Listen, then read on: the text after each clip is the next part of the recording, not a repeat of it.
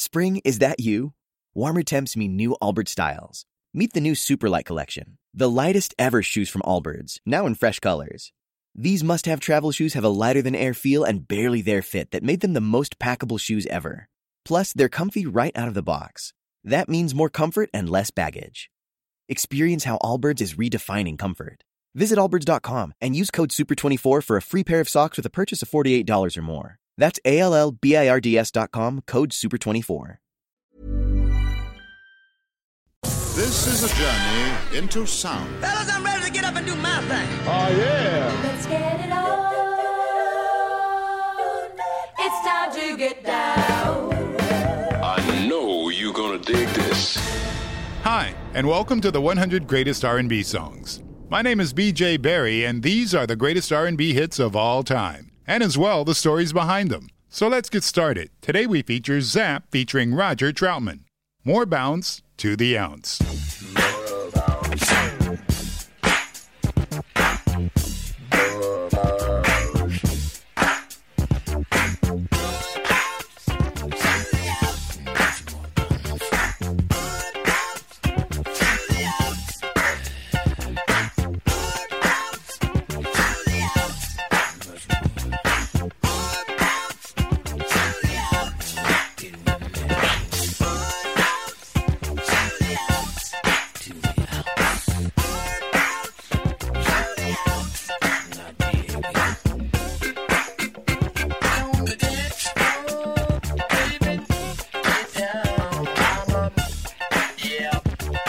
Minutes and 25 seconds of pure funk.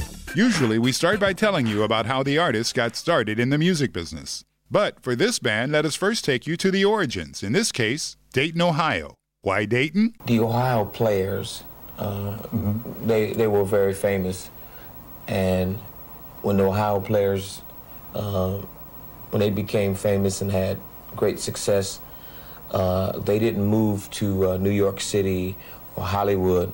They stayed right in Dayton. When it comes to funk bands, one would think of Motown, Philadelphia International, West Coast, East Coast, and of course the godfather of funk himself, James Brown. But hold up. We at the 100 Greatest R&B Songs would like to declare Ohio, yes, Ohio, the Buckeye State, as the unofficial funk capital of the world. Ground zero, bands from Dayton. Population, 140,000.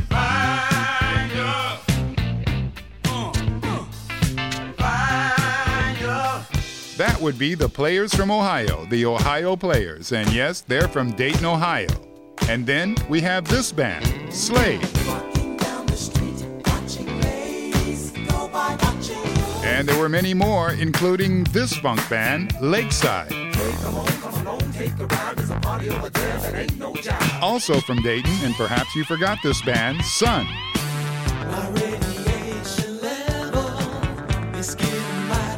And even though this band got their start in Europe, they based themselves in Dayton. The legendary Heatwave.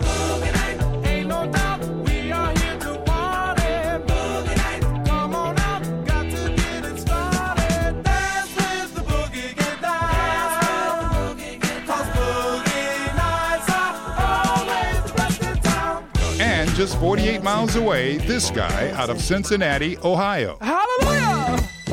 They call me Casper, not the friendly ghost, but the Holy Ghost. That would be Bootsy's Rubber Band featuring Bootsy Collins and then, of course, his brother Catfish. They would also be a huge part of this funk band.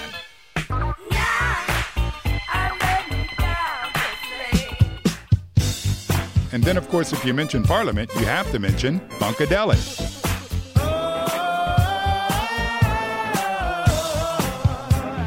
Parliament and Funkadelic would both claim to be from Detroit, but the roots of both bands were based out of Ohio.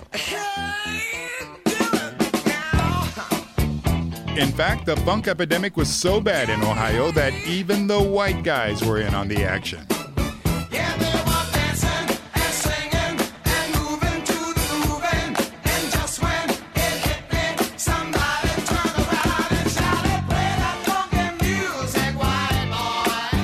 That would be Wild Cherry Play That Funky Music from Mingo Junction, Ohio. So again, bands and musicians from Ohio. Which brings us back to our feature funk band, Zapp, and yes, from Dayton, Ohio, and they first formed in 1977. You had the four Troutman brothers, Terry, Lester, Larry, and of course Roger, plus the non Troutman family members, Bobby Glover, Gregory Jackson, Sherman Fleetwood, Jerome Dickerson, Eddie Barber, and Janetta Boyce.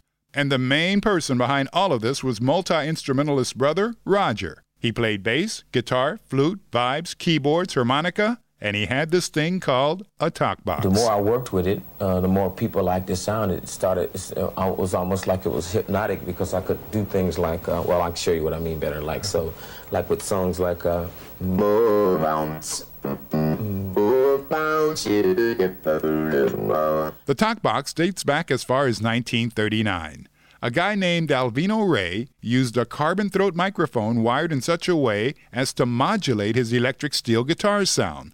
This technology was originally developed for military pilots to communicate with one another. In the rock world, everyone was using it from Bon Jovi to Peter Frampton. Frampton had his heyday in 1976, and Bon Jovi a bit later. But that was after Stevie Wonder was seen playing around with one in 1974. Then Stevie wrote a song for Rufus and Chaka Khan, Tell Me Something Good. It was perhaps their first big hit featuring a guitar talk talkbox.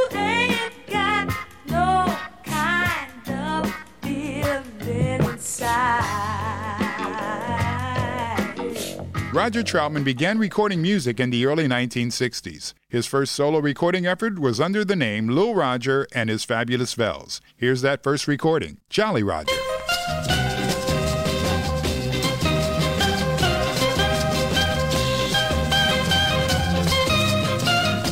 They then changed their name to Roger and the Human Body in 1976 and released one album entitled Introducing Roger. It got some minor attention but no national hits, but it was the introduction of the talk box.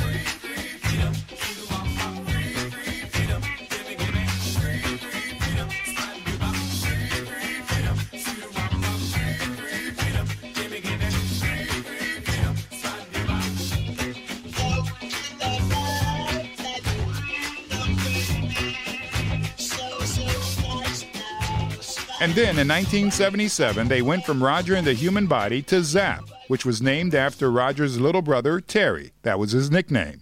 The group was searching for recognition. They began playing at various small venues locally around Ohio. The Troutman family had a long standing friendship with the Collins family, especially Bootsy and his brother Catfish. And then one night, Bootsy and Catfish popped up and they attended a Zapp show. They were impressed with Zapp's musical abilities, which prompted Bootsy to invite Roger to United Sound Studios in Detroit. That, of course, would be home of the P Funk. A good evening. Uh, do not attempt to adjust your radio. There is nothing wrong.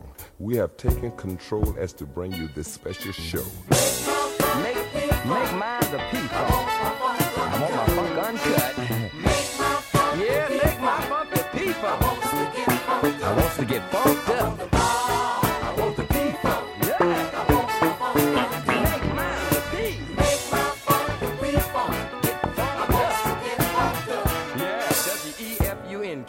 Bootsy then introduced Roger to George Clinton. Roger had subsequently already written and recorded the demo for More Bounce to the Ounce. He let George hear it. George gave him a few tips, and he really liked it. He liked it so much, in fact, that he signed them to his Uncle Jam Records. Unfortunately, at the same time, Uncle Jam went bankrupt, and that left everything hanging. In fact, the whole project almost didn't happen until Bootsy decided to take them to Warner Brothers. They presented the demo tracks to Warner Brothers, and Zapp got signed right away in 1979.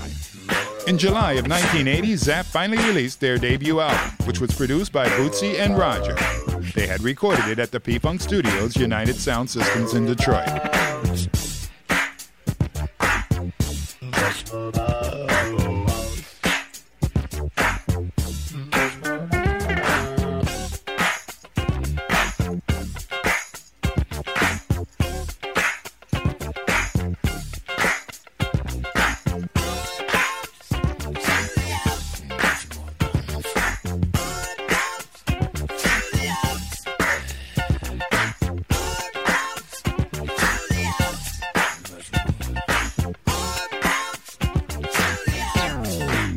More Bounce to the Ounce would go on to be a funk anthem and still is to this day.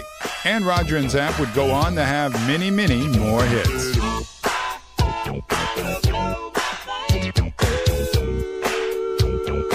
Then Roger started a solo career.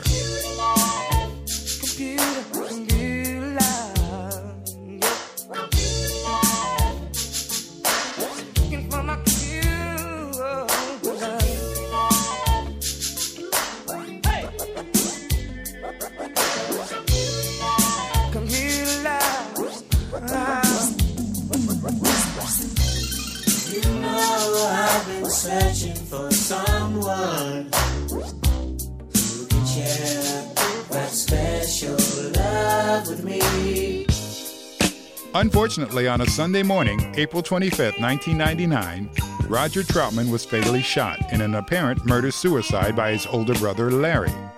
A family quarrel of the worst kind. There were financial problems in other family business ventures, and Roger had just fired Larry as a manager of his music career, a position that Larry had held for several years. The two brothers, in fact, had even written this song together.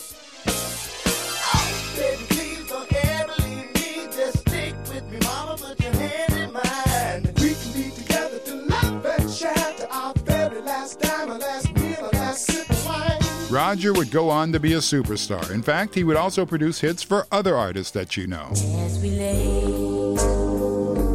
we forgot about tomorrow as we lay. Mm-hmm. Hey, hey, as we lay. And then, of course, you have the West Coast hip hop scene Dr. Dre, Snoop Dogg, G Funk. They owe a lot to Roger Troutman. If I had to make a comment about other music other than my own, I, I would I would make comments about rap music uh, because I think that rap music is unique uh, because uh, it has survived so long when everybody expected uh, rap music to die.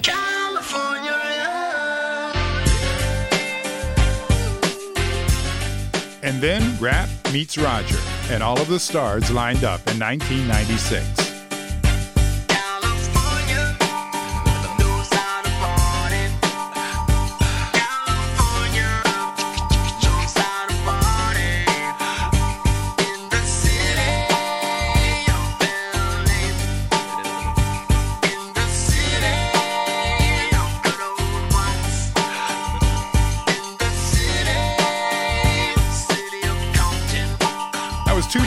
Dr. Dre featuring none other than Roger. Roger's involvement in California Love awarded him a Grammy nomination for Best Rap Performance by a Duo or Group in 1997. Everybody loved Roger. After Roger's death, Ice Cube once said More Bounce to the Ounce was that song that introduced him to hip hop. He was a pop locker back then. I said I hadn't heard of Rapper's Delight yet. More Bounce to the Ounce was the very first song that was really fly to me. And for all the wannabe rappers and pop lockers, here are a few wise words from Roger Troutman. You can be anything you want to be if you remember to stay away from drugs, stay away from alcohol, and just stay in school and listen to your parents, and you can be very successful. Rest in peace, Roger Troutman. And long live the music of Zapp featuring Roger.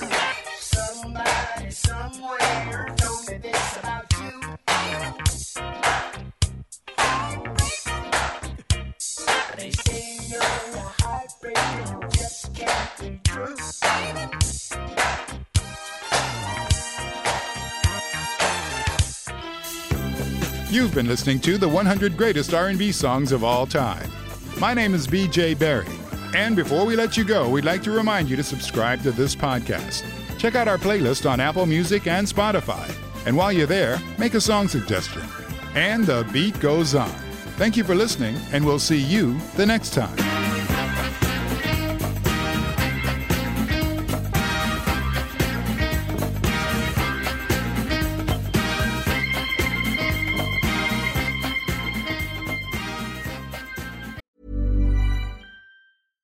Selling a little or a lot?